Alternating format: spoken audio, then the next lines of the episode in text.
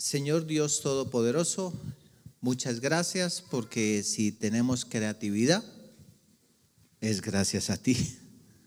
Si estamos aquí de pie, es gracias a ti. Todo te lo debemos a ti. Levanta tu mano, diga, todo se lo debo a Dios. Diga, todo se lo debo a Dios.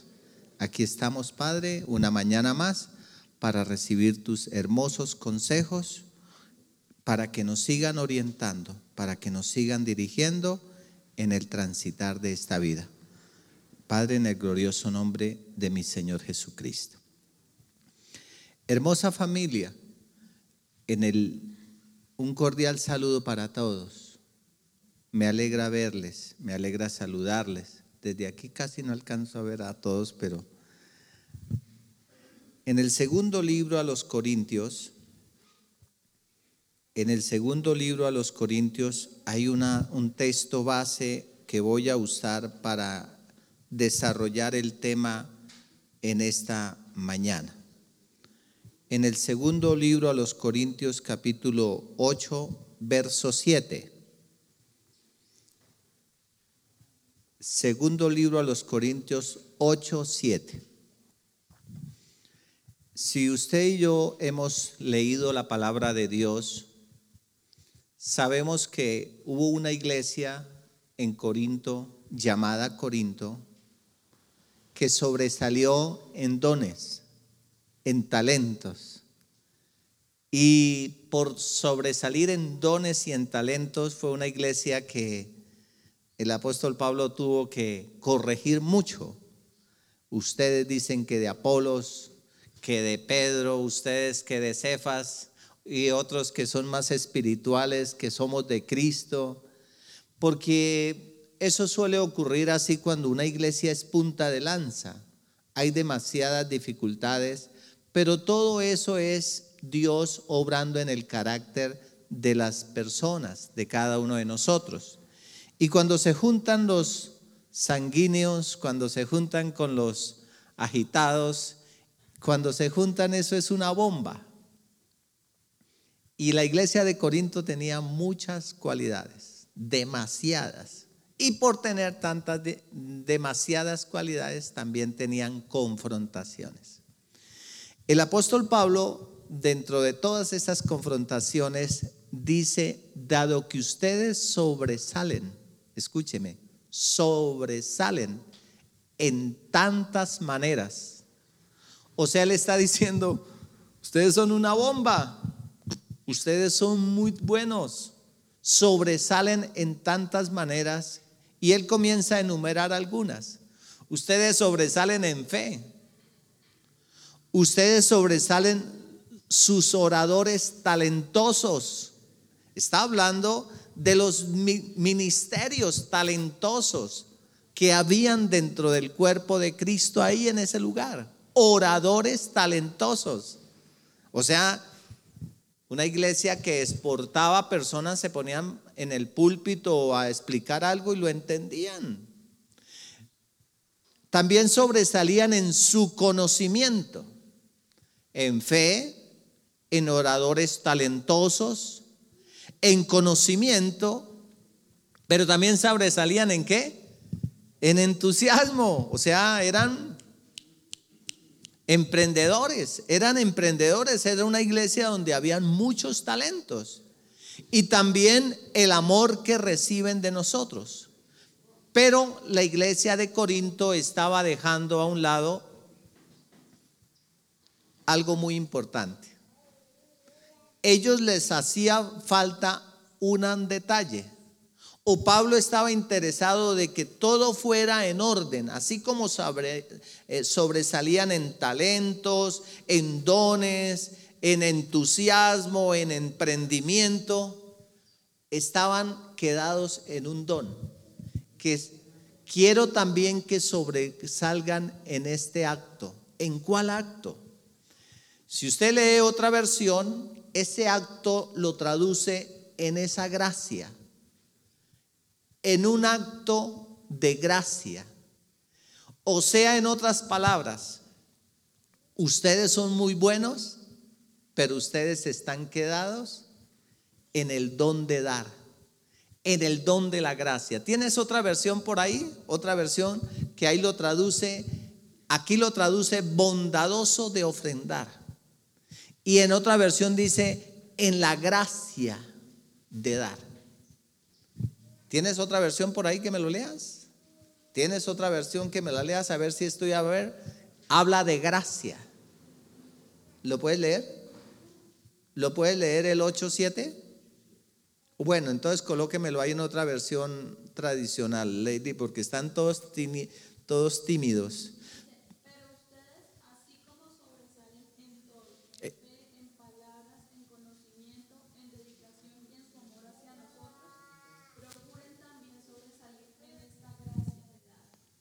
En esta gracia de dar. Otra versión, por favor, léame otra versión. Duro.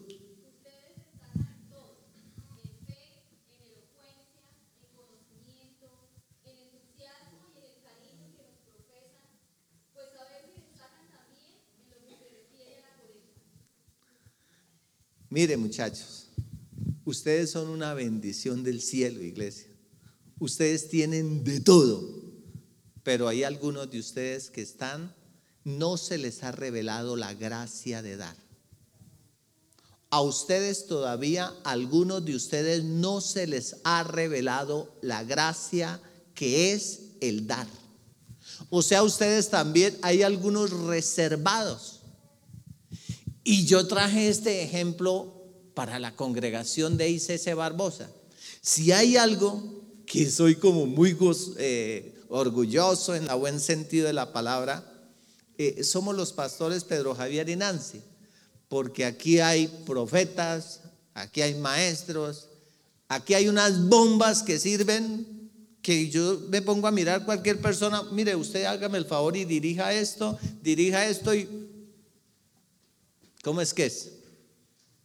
Yo tengo ese privilegio, Dios me ha permitido aquí formar a través de estos años personas que yo, es más, eh, nosotros estuvimos creo que un mes o dos meses fuera de la iglesia cuando estuvimos en el trasplante y aquí podía colocar aquí al de las 7 de la mañana, al de las nueve y media, dirigir a uno, explicar otro, y son una bendición.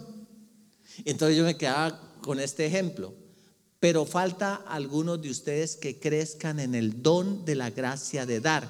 Mientras la gracia no se les revele a ustedes en, este, en esta área, siempre seguirán reservados y algunos se levantarán integralmente y otros prosperarán económicamente, pero otros se quedarán.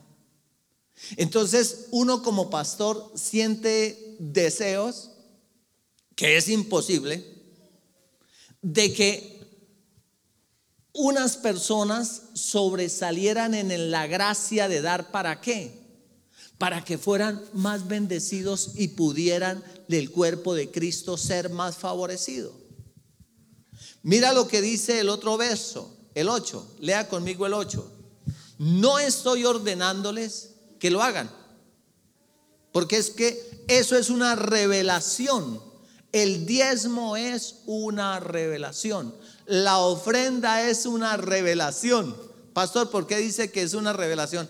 Porque yo duré años sin esa revelación. Y mientras esa revelación de gracia no vino a mi mente y a mi corazón, bajó de la mente al corazón, yo tenía mis reservas. Y por tener mis reservas, yo dejé de disfrutar muchas áreas que Dios tenía preparadas para mí. ¿Por qué? Por precavido, por reservado.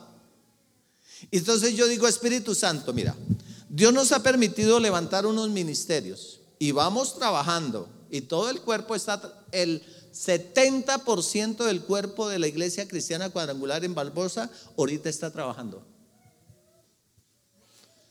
Eso es una bendición, iglesia, porque hay algunos que tres, cuatro. Y yo y soy dichoso de comunicárselos. En ayuno, unas fieras. Yo te puedo decir unas fieras a veces que yo una vez quedé aquí a las 4 de la tarde que me salían los ojos. Y yo veo otras personas que, Dios mío, son unas fieras. Y yo digo, perdón, Así con disimulo, ahí con risita, perdón, pero yo no les digo nada, pero esta gente me da papa a mí. Y es una bendición.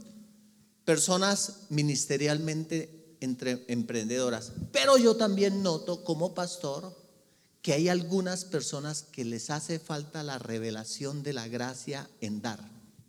Son muy calculadores, son muy prevenidos, pero ellos no entienden todavía porque no se les ha revelado eso, que se están haciendo un daño a ellos. Ellos creen que es para tal lado, yo lo tengo calculado, yo soy muy... Pero se hacen daño, ¿por qué? Porque no fluyen. Yo les pudiera dar un testimonio y aquí podría colocar personas que dieran testimonios de cómo Dios ha hecho algo. Y a veces uno pasa por presumido. Vender una camioneta que me valió 28 millones, venderla en 33 millones en una época donde dicen que los carros se devalúan que usted compra un carro y entonces después vale 3, 4 millones menos y Dios permitirme venderlo en más plata de lo que yo los compro. Eso es gracia de Dios. comprar un, vender una camioneta en 33 millones cuando le gané unas plata y decirle a una persona, yo tengo solamente esto, hermano, esa es la verdad, yo tengo esto. Y la persona decir, no, pastor, usted realmente, yo no sé qué Dios, Dios anoche me dijo que te sembrara parte de la camioneta para usted. Yo me siento como un bobo consentido de Dios. Señor, tú sabes que pues yo a mí no me mueve eso, pero dentro de mi parte humana, la parte de los carros es una debilidad mía. Pero también siento mi, mi limitación. ¿Cuál es mi limitación? Pues no tiene plata para comprar el carro que usted quiere. Pero también siento como un Dios me dice, ¿cuál quiere?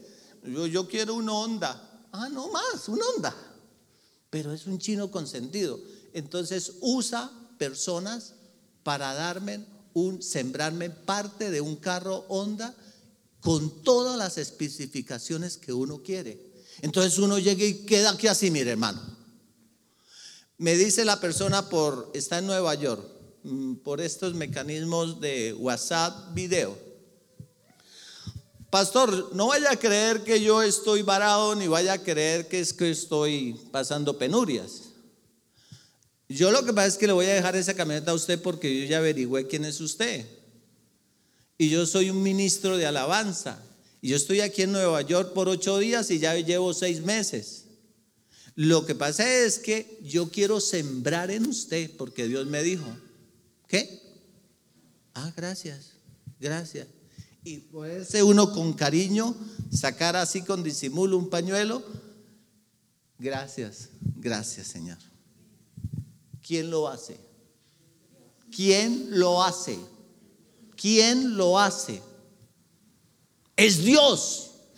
Entonces yo he visto cómo personas, cuando yo no, no se me había revelado esa gracia del dar, era muy calculador, prevenido. Pero cuando se me reveló, Espíritu Santo, revélame esa gracia de dar. Que la hermana Bernarda que invierta más los diezmos y la ofrenda, yo no sé cómo los invierta, lo único que yo sé que tú eres poderoso. Y ese día fui libre. Y a partir de ese día, a mí no me incomoda. Eso hace parte de esa revelación. Y como hace parte de la revelación, pues no me torturo. Como me torturaba. ¿Será que lo? ¿Será que sí? No y estoy ordenándoles que lo hagan, pero pongo a prueba qué tan genuino es su amor. ¿Cómo? Yo no les estoy dando órdenes. Lo que pasa es que el bichito del dar pone a prueba que hay una persona tan genuino es su amor al compararlo con el anhelo de las otras iglesias. Está hablando de una colecta, está hablando de una inversión que necesitaban otras iglesias y que la iglesia de Corinto podría en medio de sus necesidades dar. Verso 2. Porque no le está hablando a una iglesia pudiente le está hablando una iglesia común y corriente. Ustedes conocen la gracia. eh, el verso 2, hija. El verso 2, no estoy hablando de una iglesia pues que estaba sobrada. Estas iglesias están siendo probadas con muchas aflicciones y además son muy pobres. Pero a la vez rebosan de abundante alegría, la cual se desbordó. ¿En qué? En gran generosidad. Entonces, bajo este contexto, bajo este ejemplo, yo digo, Espíritu Santo, ¿cuál es la palabra para tus hijos? Porque yo quiero, amado, yo deseo que tú seas prosperado en todas las áreas. Así como prospera tu vida espiritual, también prospere en la gracia de dar. En otras palabras, mi iglesia necesita ser integral. Mi iglesia necesita ir creciendo en esta área, pero creciendo en la otra. Entonces, explíquele, explíquele solamente. Y por eso el título de esta mañana, ¿cómo es? Lady, léalo conmigo en las pantallas. Edificando sobre principios financieros. Edificando sobre principios financieros. Hijo, hija, muchacho joven que me está escuchando. Si usted rápidamente no aprende a edificar sobre principios financieros, usted será un buen trabajador, buena trabajadora, pero no aprenderás a ver lo sobrenatural de Dios. No te deleitarás ver y llorar de alegría de ver a Dios trabajando. ¿Por qué? Porque tienes tus reservas. Diga, Espíritu Santo, también dame la gracia, el don de dar. Un llamado a recordar, a obedecer, es un llamado en esta mañana a recordar a recordar que usted ya lo sabe. La verdad usted ya lo sabe. Pero es un llamado a obedecer como una constante en este 2022. Porque estamos en el tema edificando sobre la roca. Y el tema edificando sobre la roca no es solo que usted tenga buena vida espiritual, la cual te bendigo, tu compromiso, tu vida espiritual, tu oración pero necesitas que el gracia de dar también sea revelado. Voy a usar para este contexto Deuteronomio 8. Voy a colocar la base bíblica. Deuteronomio 8, verso 1 en adelante. Dios está interesado en prosperar a un pueblo llamado Israel. Y esto para que sirva ejemplo para las otras naciones que van a hablar de Israel y van a conocer de Israel. Y esta es la época, año 2022, que Israel es como Santander de Grande y es una de las superpotencias. Perdóneme, explíqueme usted eso. Israel. ¿Por qué? Por esto que lo voy a leer. Asegúrate de obedecer todos los mandatos que te entrego hoy entonces vivirás y qué? Te multiplicarás y entras, entrarás en la tierra que el Señor juró dar a tus antepasados y la poseerás. Pero el término asegúrate es muy importante. Segundo término, recuerda cómo el Señor tu Dios te guió por el desierto durante 40 años. ¿Te acuerdas cuando eras pobre? Acuérdate cuando te iba donde te humilló. ¿Qué hizo Dios en el desierto? Te humilló, te puso a prueba para revelar. ¿Cuál era el objetivo de la prueba del desierto? Revelar tu carácter. En otras palabras, cuando usted y yo estemos siendo probados, Dios está mirando mi reacción. Te humilló y te puso a prueba para revelar tu carácter y averiguar. Perdón, Léalo conmigo, hijo de Dios. Te puso a prueba para qué? Para revelar tu carácter. Y averiguar si en verdad te obedecería sus mandamientos. Dios nos hace pasar por desiertos para revelar qué hay dentro de mí. Verso 3, mira lo que dice. Lo hizo Sí, te humilló permitiéndote que pasaras hambre. Algunos de los que estamos aquí no nos hemos acostado con hambre, pero que a veces nos ha tocado echar Economía, sí. Te humilló permitiéndote que pasaras por hambre y luego alimentándote con maná, un alimento que ni tú ni tus antepasados conocían hasta ese momento. Lo hizo. ¿Para qué lo hizo, Señor? Para enseñarte que la gente no vive solo de pan. Diga, solo de trabajo no vive la gente. Diga, solo de producir no vive la gente. Sino que vivimos sino que vivimos de cada palabra que sale de la boca del Señor.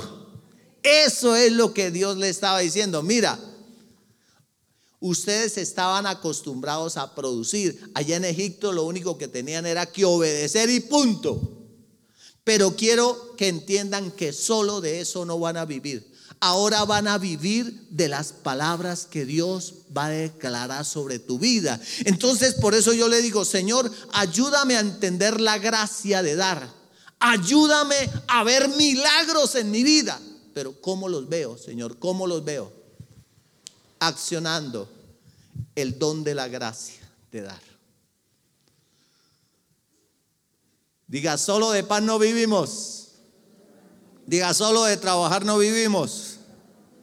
También vivimos de qué? De cada palabra que sale de la boca del Señor. En estos 40 años, la ropa que llevabas puesta, imagínese un blue jean en 40 años, bueno, el blue jean es más fuerte, que llevabas no se gastó. 40 años las blusas, 40 años y usted con tres meses y esa blusa ya está vieja. Y tus pies no se empollaron ni se te hincharon. Ten por cierto que así como un padre disciplina a su hijo, el Señor tu Dios te disciplina. ¿Para qué? ¿Cuál es el objetivo? ¿Cuál es el objetivo de Dios? Para mi propio bien. Entonces, hijo de Dios, tenga presente que si usted y yo pasamos por algunas situaciones, el objetivo de Dios es construir, el objetivo del diablo es destruirte. El objetivo de Dios es levantarte. Verso 6, léalo conmigo duro. Por lo tanto, obedece, obedece los mandatos del Señor tu Dios andando en sus caminos y temiéndole. La palabra es, mira, usted estaba acostumbrados a obedecer de esta forma, ahora empiecen a obedecerme de esta otra forma. Verso 7. Pues el Señor tu Dios te lleva a una buena tierra, con arroyos, lagunas, con fuentes de agua y manantiales que brotan a chorros de los valles y de las colinas. Es una tierra de trigo una tierra que produce cebada, de vides, de higueras, de granadas. Esto es lo que se traduce leche y miel. Una tierra que produce. Es una tierra donde abunda el alimento y no falta nada. Es una tierra donde el hierro es tan común como las piedras y donde el cobre abunda en las colinas. Tenían minerales. Lo que llamamos ahora minas de carbón, minas de ellos lo tenían allá, es una y Dios los está llevando hacia allá, hacia esa bendición integral. Cuando hayas comido, entonces viene la advertencia, advertencia que nosotros los papás le hacemos a nuestros hijos, mi hijo, tenga cuidado. Cuando hayas comido hasta quedarte, oh, oh, asegúrate de alabar al Señor, tu Dios, por la buena tierra que Él te ha dado o sea, la palabra asegúrate. Ah, es que yo como trabajo, es que yo soy un hombre trabajador. Sí, pero más tarde te lo digo por qué. Sin embargo, ese es el momento, cuando todo esté bien, cuando debes tener, ¿cómo? En el momento que tú estés bien, es el momento de tener más cuidado. En tu abundancia es que debemos de tener más cuidado. En, ten cuidado de no olvidar al Señor tu Dios al desobedecer los mandatos, las ordenanzas y los decretos que te entrego hoy. Pues cuando te sientas, léalo conmigo, hijo, hija. Uno, dos, tres. Pues cuando te sientas satisfecho y hayas prosperado y edificado casas hermosas donde vivir, cuando haya aumentado mucho el número de tus rebaños y de tu vaca y se haya multiplicado tu plata y tu oro junto con todo lo demás, ¿cómo? Ten mucho cuidado.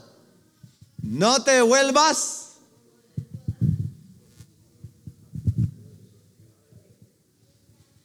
orgulloso. Cálmese, hermano. No te vuelvas orgulloso.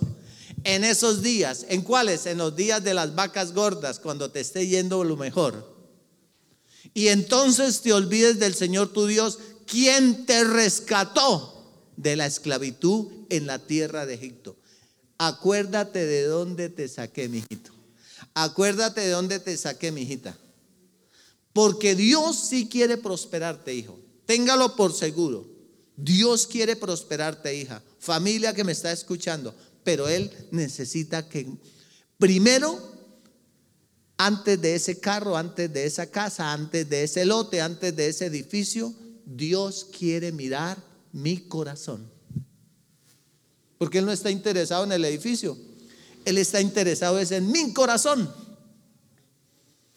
O sea que cuando usted y yo se nos revela la gracia del dar, Él está tratando es con mi corazón.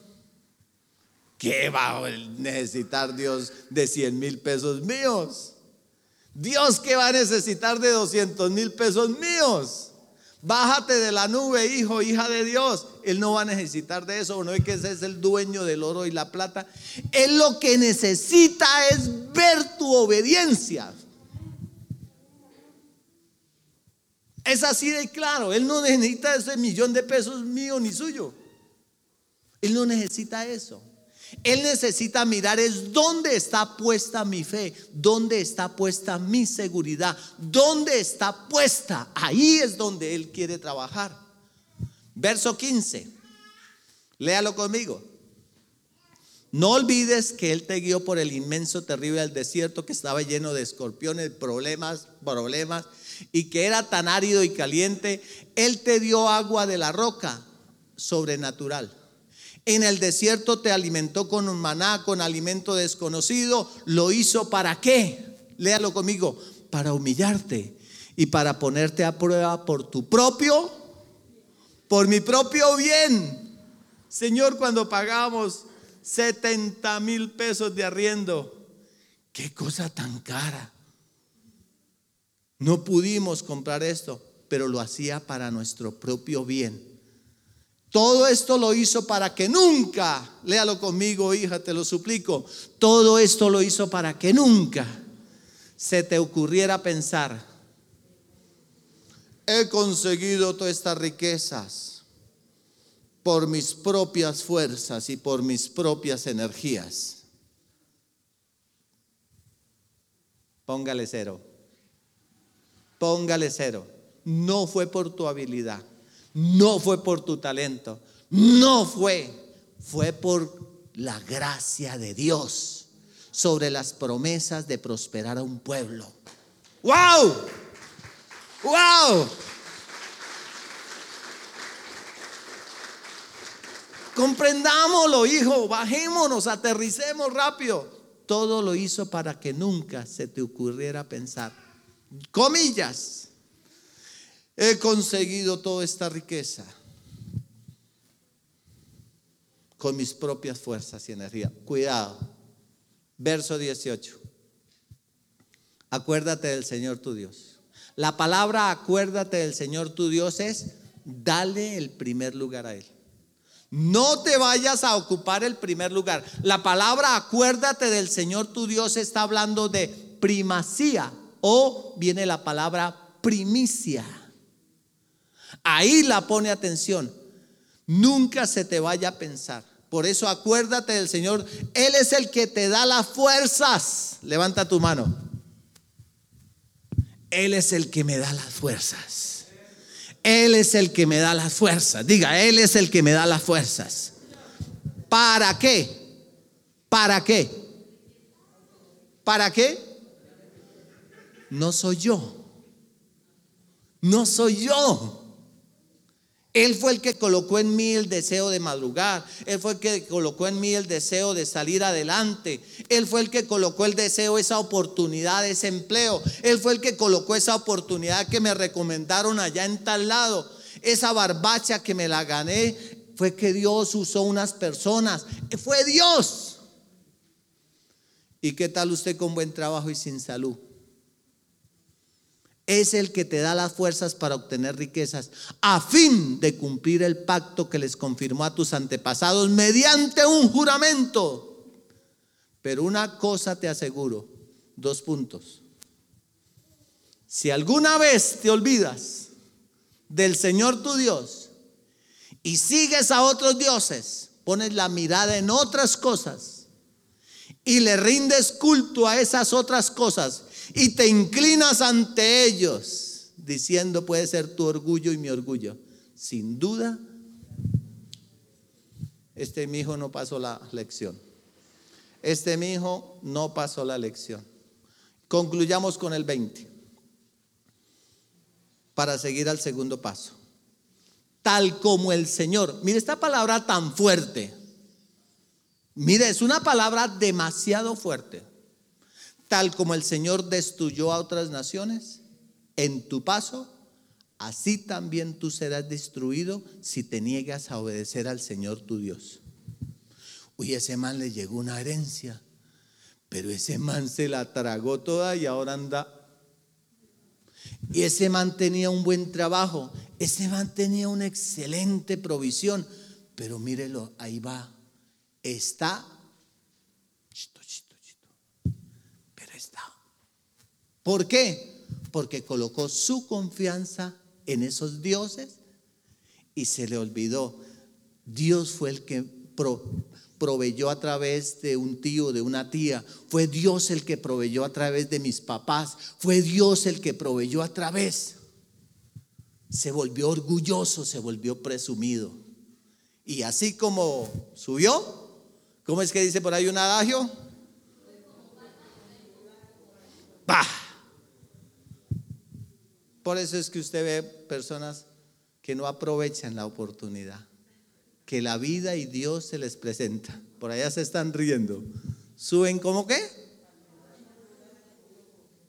Y bajan como cocos.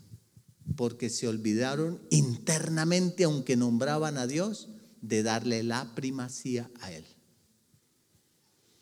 Por eso quiero que te aprendas, usted ya lo sabe, cuatro claves en la Biblia Cuatro claves que usted debe de tenerlos, sáqueles una fotico y usted debe de tenerlos en cuenta para que su vida prospere espiritual y integralmente. Y yo te las recuerdo hoy. Se las recuerdo, usted ya la sabe. Primero, mi diezmo. El primer nivel, hijo, hija. Mi papá me da 10 mil, mi papá me da 20 mil, mi, mi mamá me da 50 mil aparte la semilla. No es tuya, el 10% no es tuyo. No es porque Dios lo necesite. Diga conmigo, diezmo, mi obediencia a Dios y a su palabra. No solo de trabajo vivirá el hombre, sino de toda palabra que sale de la boca de Dios. Mire, hijo, te lo aseguro. Yo por eso ruego al Espíritu Santo que le revele la gracia que le faltaba a los corintios. Tenían de todo, pero no se les había revelado la obediencia. Primer nivel, de todo lo que ganes, de todo lo que la vida aparta la semilla, el 10%. El 90% distribuya lo Dios te dirá cómo distribuyes el 90%. Que en los ancianitos saque del 90. Que de eso lo seguimos. Pero no te comas el décimo, porque quiere decir primacía. No es mis fuerzas, no es mis talentos, no son mis dones. Es Dios que me ha dado la fuerza. Por eso aquí está, Señor. esto te pertenece. Y no es para el bien de Dios, es para el bien mío y de mis generaciones.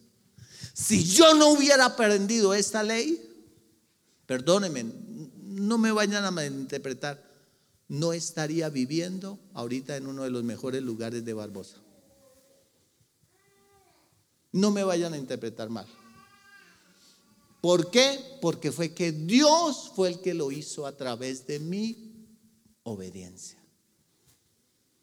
Diga conmigo, diezmo. Es mi obediencia a Dios y a su palabra.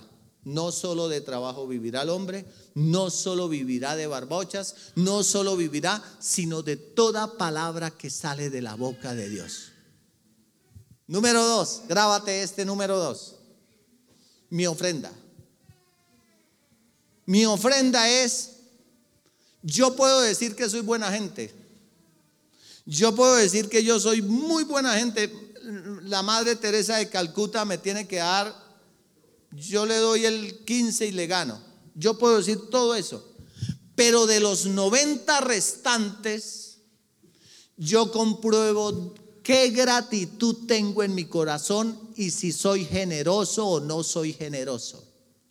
Por eso mi ofrenda es mi gratitud por lo que Dios hizo y mi generosidad a su obra. Porque yo estoy muy agradecido con Dios por donde me sacó, por donde me pasó, pero ahora yo quiero que otras personas sean prosperadas. Y Dios usa la ofrenda. Y la ofrenda debe de ir en la iglesia, pero nosotros debemos de cambiar el chip. Antiguamente usábamos de moneditas. Yo ayer o anteayer fui a una misa X, una misa, y yo veía como la tienen un, gorrito ahí todo bacano y con candado. Yo me quedé, no, con disimulo, ¿no? Tú sabes. Salieron ahí porque yo no quise entrar al lugar porque...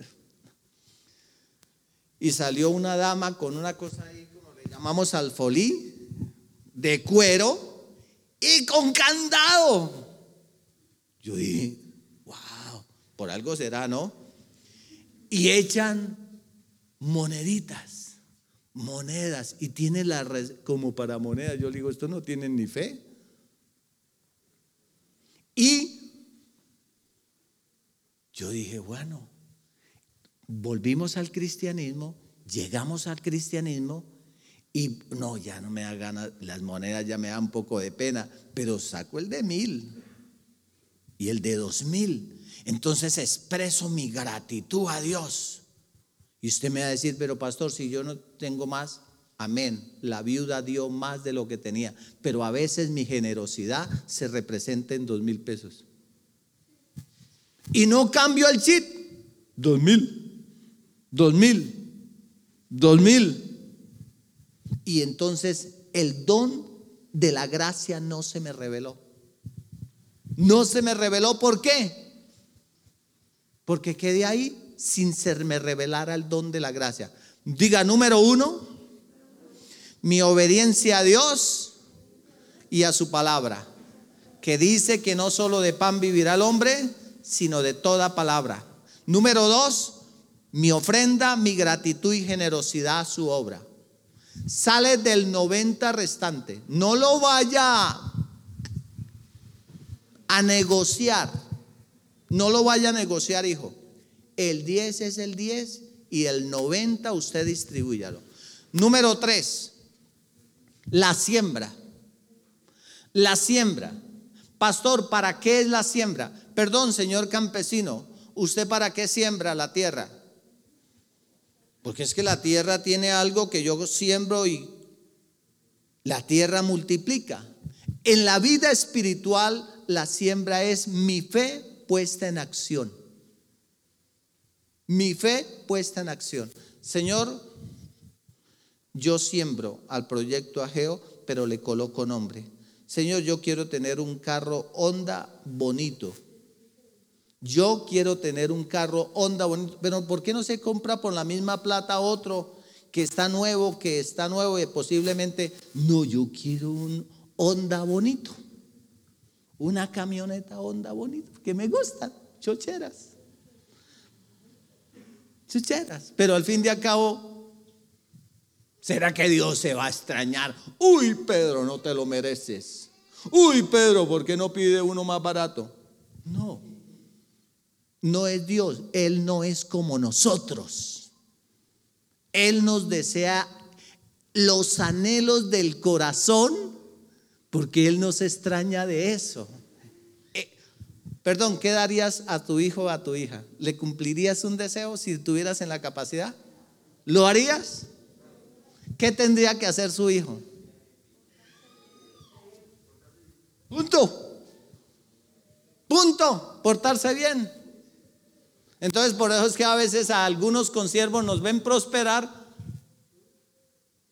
Toca como una revisión, ¿no? Y llega el hermano YouTube y el hermano Face a corroborar lo que la mente del hermano o de la hermana está dudando. Se roba la plata, se roba la plata. Sí, yo sí lo decía, ese man llegó a pata barbosa pero no saben que no solo de trabajo vivirá el hombre, sino de toda palabra. No se le ha revelado. Diga conmigo, Espíritu Santo, revélame el don de la gracia de dar. La número tres es la siembra. Nosotros tenemos aquí un deseo de construir. Y en el año pasado hubo unas personas que empezaron a sembrar son una bendición de Dios. Y si yo me pongo a mirar a esas personas que están ahí escritas, el 80 son los que más han prosperado en el año 2021.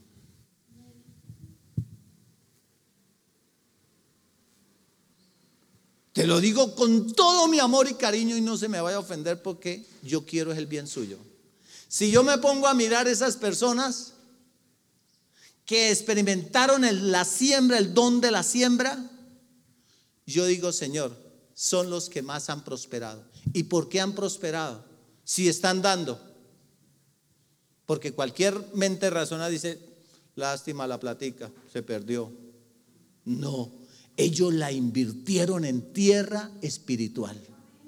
Y por eso yo siempre coloco ahí, ellos me colocan, y ellos son prosperados porque aplican el tercer nivel, el don de la siembra. Mi fe puesta en acción. O sea, yo quiero trabajar mi fe. Yo quiero salir adelante. Número cuatro, grábase esto, hijo. Primicia. ¿Qué es primicia? Es mi honra a Dios. ¿Cómo honras a Dios? ¿Cómo lo honras? Mi obediencia, portándome bien. Pero ¿qué siente cuando usted, su hijo y su hija le dice, mamá, papá, Julano me atendió lo más de bien y usted siente que le atendieron a su hijo bien? Perdón, los que estamos buscando posiblemente un estudio para nuestros hijos en nuestra ciudad, entendemos qué es que nos cuiden a nuestros hijos en otra ciudad. ¿Y qué sienten los papás con que le cuiden a sus hijos? Una gratitud inmensa. Mi primicia es mi honra a Dios y a sus servidores. Yo honro a Dios honrando a los que le sirven en el templo a Dios. Yo honro a Dios honrándolos a través de los que le sirven en su altar a Dios. Estos son cuatro secretos. ¿Ya los grabaste, hijo? ¿Ya los tenía claro? Uno, número uno, ¿qué es? Diez. ¿Qué es mi diezmo? Es mi obediencia a Dios y a su palabra. No te vayas a comer el 10%. Número dos es mi gratitud y mi generosidad puesta en práctica. Número tres, ¿qué es mi siembra? Es mi fe ejercitándola, ejercitando mi fe, ejercitando mi fe. Como quiera, grábatela. Y número cuatro es primicia. Yo honro a Dios honrando a los que le sirven en el altar. Pero quiero decirles, quiero recalcarles, primicia y O primacía. Reshin, cabeza, eran los primeros frutos que produce cualquier cosa. Los primeros frutos, puntos de partida o principio de cualquier cosa, era para Dios. Vikurim, los primeros frutos de qué? Los primeros frutos de lo que usted y yo desarrollamos. Señor, estos primeros frutos son para ti. ¿A través de quién? A través del altar, a través de la iglesia, a través de la congregación. No se te olvide eso, hijo, hija. Aparque es la raíz de la primacía. Lea conmigo, uno, dos, tres. El Señor exigía la primacía. Deseaba confiar en ellos para ser su protector y proveedor. Por eso no se te olvide. Por eso acuérdate. No se le vaya a olvidar. Por eso Él se resume en esta frase. Léalo conmigo. Uno, dos, tres. El Señor exigía la primacía. Deseaba confiar en ellos para ser su protector y para ser su proveedor. Señor, ¿por qué me exiges? Si usted sabe que antes necesito para pagar el arriendo, necesito para... Siempre pobres los vamos a tener, dijo mi Señor Jesús. Lo que pasa es que se acostumbraron y no forzaron su mente, Señor, yo quiero ver milagros. Yo quiero ver milagros en mi vida. Yo quiero ver milagros. Entonces, hijo, ¿Por qué Dios les decía y les exigía que hicieran eso? Entonces el hermano YouTube y el hermano Fey, eso no está en el antiguo, eso no está en el nuevo, eso no está en la, en la, en la, eso no está en el otro lado. ¿Sabe dónde no está?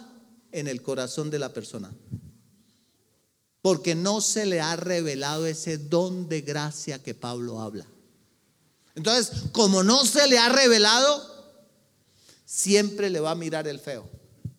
Y otro feo va a salir. Sí, cierto. Sí, cierto. Tenga cuidado, lo van a atracar. Tenga cuidado, lo van a atracar. Siga dando los mismos dos mil. Pastor, ¿por qué? Porque yo quiero que ustedes sean prosperados. Porque yo quiero que ustedes sean prosperados. Porque yo deseo, amado, yo deseo que tú seas prosperado en todas las cosas.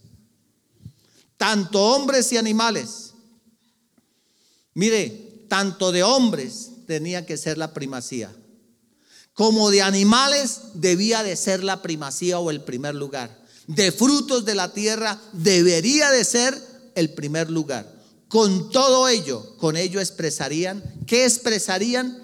Su gratitud al dador de toda buena dádiva. ¿Qué expresa cuando yo soy generoso? Expresa que hay gratitud al creador de toda buena dádiva. Entonces no se me crece el orgullo y no me vuelvo avaro, no me vuelvo avariento.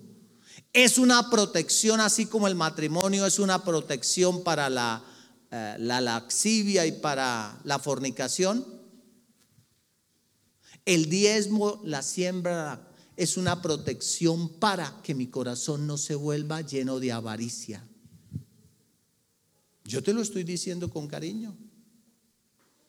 Con ello expresarían su gratitud al dador de toda buena dádiva.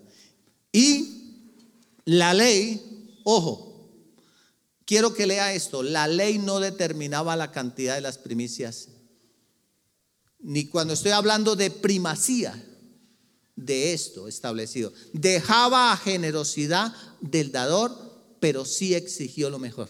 Escuche, él no exigía la cantidad, pero sí exigía lo mejor. No le vaya a llevar al tuerto. Israel desobedeció. Israel desobedeció. Todas esas recomendaciones e Israel desobedeció. ¿Por qué lo dice que Israel desobedeció, pastor? Porque hay un libro, Malaquías 3:6. ¿Qué dice Malaquías? Yo soy el Señor y no cambio. Yo soy el Señor y no cambio. ¿Qué es no cambio? Por eso ustedes, descendientes de Jacob, aún no han sido destruidos. Están viviendo de misericordia. Y hay muchos en la iglesia viviendo de misericordia, pero no han experimentado milagros. ¿Por qué? Porque está la misericordia de ellos. Dice en el 7, léalo conmigo. Desde los días de sus antepasados han despreciado lo que les los mis decretos y los han desobedecido. Ahora, esto es un, un plebiscito, ¿cómo lo llamamos? Un repechaje. Ahora vuelvan a mí y yo me volveré a ustedes, dice el Señor de los ejércitos celestiales. Pero ustedes me preguntan, pero ustedes preguntan, Señor, pero ¿cómo podemos volver cuando nunca nos fuimos? ¿Perdón? ¿Cómo? Mire, mire, es que nosotros somos astutos, nosotros los seres humanos somos unos magos para sacar disculpas. Nosotros, ¿cómo podemos volver cuando nunca nos fuimos? Señor, nosotros, tú has sido nuestro Señor, tú has sido nuestro Dios, tú has sido. Hmm, mentirosos, verso 8. ¿Debería el pueblo estafar a Dios? ¿Qué es, comprende usted por la palabra estafar a Dios? Sinónimo de estafar, sinónimo de robar, hacer trampa. Sinónimo de hacer trampa, vivarachos. Vivarachos. ¿Debería el pueblo estafar a Dios? Sin embargo, ustedes me han hecho conejo, sin embargo, ustedes me han robado, sin embargo, ustedes se han pasado de vivos conmigo. Pero ustedes me preguntan, ¿no? Viene la réplica del ser humano. ¿Qué quieres decir con esas palabras, Señor? ¿Cuánto te hemos dado? ¿Cuándo te hemos estafado? ¿Cuándo te hemos robado? ¿Cuándo? ¿Cuándo, Señor? ¿Cuándo? Me han robado la primacía, lo que yo establecí para bendecirte y para protegerte y me han robado tu generosidad de corazón para que mi obra siga adelante. En otras palabras, Señor, digámosle a ellos allá, allá, a ellos, a ellos, israelitas, ustedes son unos ladrones. Es para ellos, ¿no? Ustedes son unos vivarachos, ustedes son unos magos para hacer negocio. Ustedes me han robado y me han estafado en qué? Yo les había dicho, no se les olvide, no se les vaya a decir después que fue por su esto, no recuerden, pero ustedes lo han hecho así. Oh, ¿en qué me han robado? Pero mire lo que dice en el verso 9. Mire lo que dice. Ustedes están, ¿qué? Es una palabra muy fuerte. Ustedes están bajo maldición porque toda la nación me ha estado estafando. Señor, ¿y cuándo necesitabas plata? No, él no necesitaba plata, yo necesitaba era la obediencia de ustedes. Para yo ser su proveedor y para yo ser su protector. Entonces, por eso el libro de Malaquías es tan fuerte. Ustedes son unos estafadores, dice el Señor. Pero viene después de un regaño, Viene la mamá que le dice, mi chinito, mi chinita. Viene en el 10 una promesa. Diga una promesa. Después de que no he hecho las cosas bien. Hay una promesa de perdón y restitución. ¿Cómo le llamarían el gobierno ahora a, esa, a, ese, a ese acuerdo? Restitución y yo no sé qué. ¿Cómo le llamaría? ¿Borrón y cuenta nueva? Traigan todos los diezmos. Palabra todos. Mire, hijo, hija, tráigalos todos los diezmos de lo que tú recibas. Pero Señor, tú no te dije que eso, tranquilo, yo puedo trabajar con los que llevan la contabilidad, yo puedo trabajar con los que cuentan, déjemelos a mí, no ve que yo soy Dios, yo lo que quiero es tu obediencia, yo no quiero. Por medio de Traigan todos los diezmos al depósito del templo para que haya suficiente comida en mi casa. para que hayan inversiones. Si lo hacen, si lo hacen, dice el Señor de los ejércitos celestiales, perdón, búsquelo en otra versión, no lo dice, lo dice la palabra. Les abriré puertas de oportunidades, les abriré conexiones de reino, les abriré un día Pedro, un día X, usted estando ahí desparchado, abrió el Face en algo que se llama Marketplace, yo no sé cómo es que se llama eso, y miró una camioneta y cumplía los requisitos, y miró el precio y se echó para atrás. Pero ahí había algo dentro de ti que te decía, llame, llame, no mire el precio, llame. Porque si fuera por el precio, Siga pasando, mijo. Son detalles. Les abriré conexiones, les abriré oportunidades, les abriré porque no solo de pan vivirá el hombre, no solo de trabajo, vivirá también de milagros de Dios, vivirá de milagros, de actos, actos y conexiones. Por eso yo lo reto, iglesia amada de Barbosa.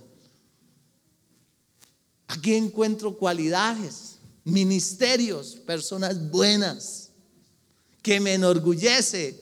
Y a veces me toca no hablar, pero tremendas personas, familias hermosas.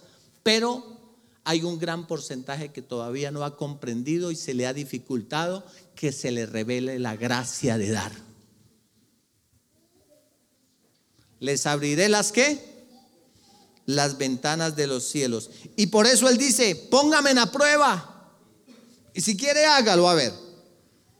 Derramaré una bendición tan grande que no tendrían suficiente espacio para guardarla. ¿Y que la palabra? Inténtelo. Pruébemele. Inténtelo, hágalo, a ver, hágalo, hágalo. Hágalo de corazón, hágalo de corazón. Inténtelo. Póngame en la prueba. Señor, somos un atrevidos, pero gracias por comprendernos, que es que ponerte a prueba. Solamente dame un corazón dócil, es la oración. Dame un corazón dócil para yo obedecer. Y no solo lo haga por mí, sino los beneficiados van a ser mis generaciones, porque yo les voy a enseñar de dónde fue que Dios suplió. De dónde fue que Dios suplió.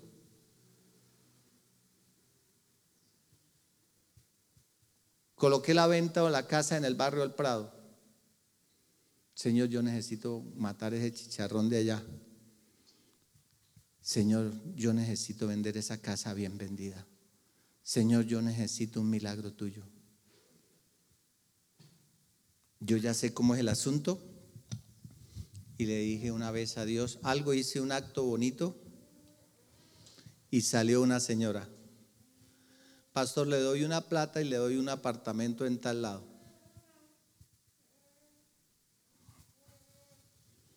No se haga esperar, Pedro. No se haga esperar. Vaya, pague lo que debe y quede sin deudas y recibe todo el apartamento. Mire, hijos, ¿eso quién lo hace? Entonces, por eso es que yo les cuento a ustedes eso, porque vayan a, ah, no, eso se llenan de plata. Sí, pero no saben que han sido molidos de la avaricia. El rey Ezequías se dio cuenta dónde estaban las fallas y el rey Ezequías hizo las reformas. ¿Dónde estaban las fallas? En la idolatría. ¿Dónde estaban las fallas? El amor al dinero. ¿Dónde estaban las fallas en el desánimo y en la falta de honra? ¿Dónde estaban las fallas, rey Ezequías, de ese pueblo que, que estaba haciendo las cosas incorrectas? Y por eso en el segundo libro de Crónicas, capítulo 30, verso 6, por, por orden del rey, se enviaron mensajeros por todo Israel y Judá con cartas que decían. ¿Qué decían esas cartas? Oh pueblo de Israel, vuélvasen al Señor, al Dios de Abraham, al Dios de Isaac, al Dios de Israel, para que Él vuelva, Él se vuelva a los pocos de nosotros. Vuélvasen a mí y yo me volveré a ustedes. Hijo, hija de Dios que me está escuchando. Que en algún momento tengamos momentos de déficit, los puede haber. Que en algunos momentos no entendamos cosas, lo podemos hacer. Pero por favor, obedezca la palabra de Dios.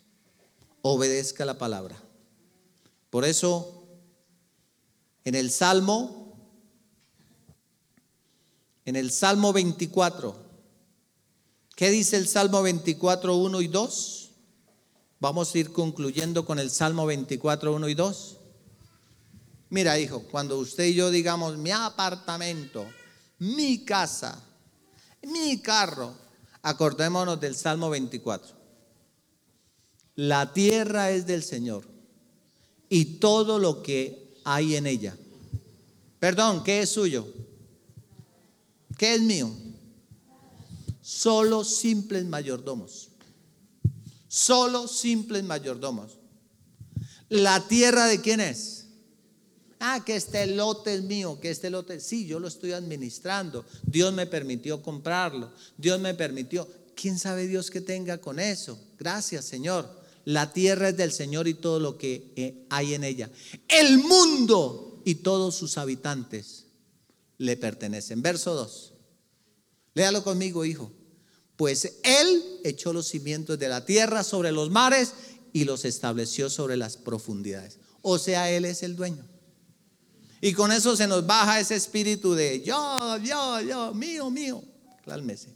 Y concluyamos Salmo 50, verso 10.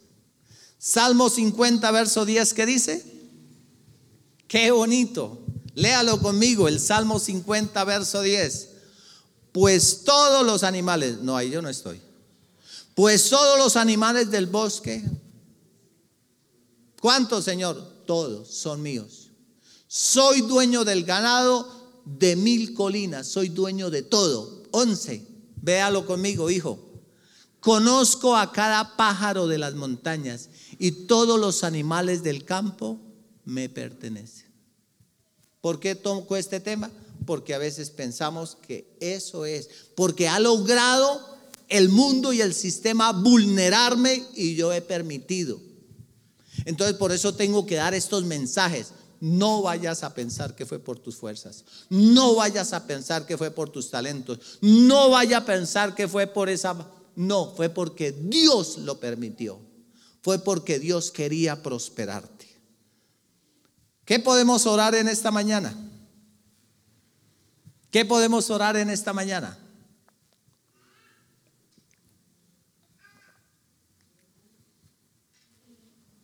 A mí me fascina es, vuélvasen a mí y yo me volveré a ustedes. A mí me fascina esta, vuélvasen a mí y yo me volveré a ustedes. Señor, que he fallado, sí, ¿Será que él no sabe?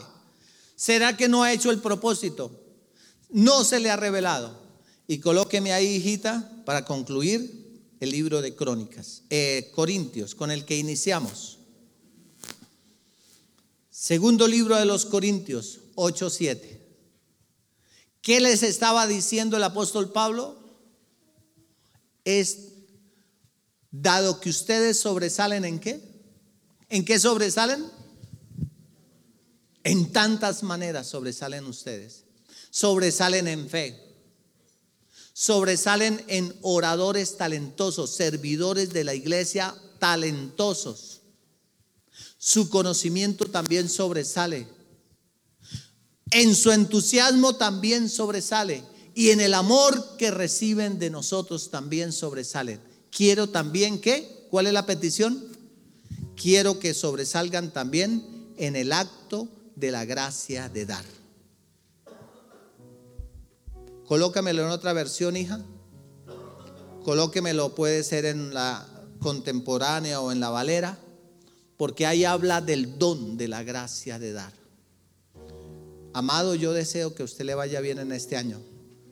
Amado, yo deseo que usted esté involucrado en los diferentes ministerios de la iglesia y te bendigo.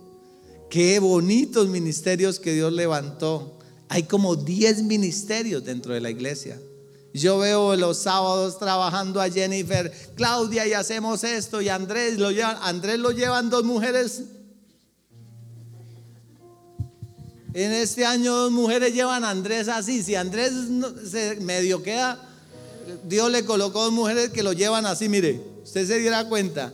Y a Andrés le toca andar. Yo me veo ese ministerio de oración, unas leonas de intercesión me gozaba este, esta semana de ayuno. Unas leonas de oración que me tocaba como hacerme el disimulado. Me gozo en ese ministerio de intercesión. ¿Qué me dice el ministerio de los niños como Dios? Ahorita a las nueve y media. ¿Cómo Dios ha levantado ese día? Ahora tenemos clase de prejuveniles. Eso Dios lo hizo. Y es unas maquinitas. Ese don de servicio que ustedes tienen. El don de servicio que entonces la doctora Liz colocando la lista, las personas llegando. Yo me gozo en todos detalles en el ministerio, pero me da tristeza que algunas personas no hayan entendido el don de la gracia de dar. Porque el cristianismo debe ser integral.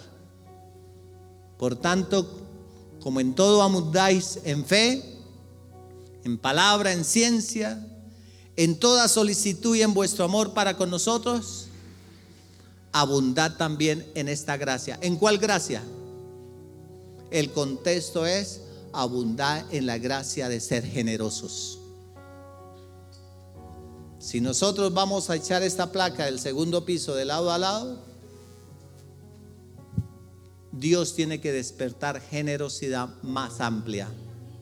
O si no, el pastor Pedro no arranca. No, ni de fundas arranca. Porque hacer el oso sí que no me gusta. Cuando compramos estas propiedades, yo decía, esta propiedad, Señor, gracias. Y los que compraron esta otra propiedad, gracias. Pero hacer el oso no. Tenemos que tener un buen ahorro. Mientras no tengamos un buen ahorro en efectivo, y en promesas, no. Por eso yo ruego al Espíritu Santo que despierte el don de dar.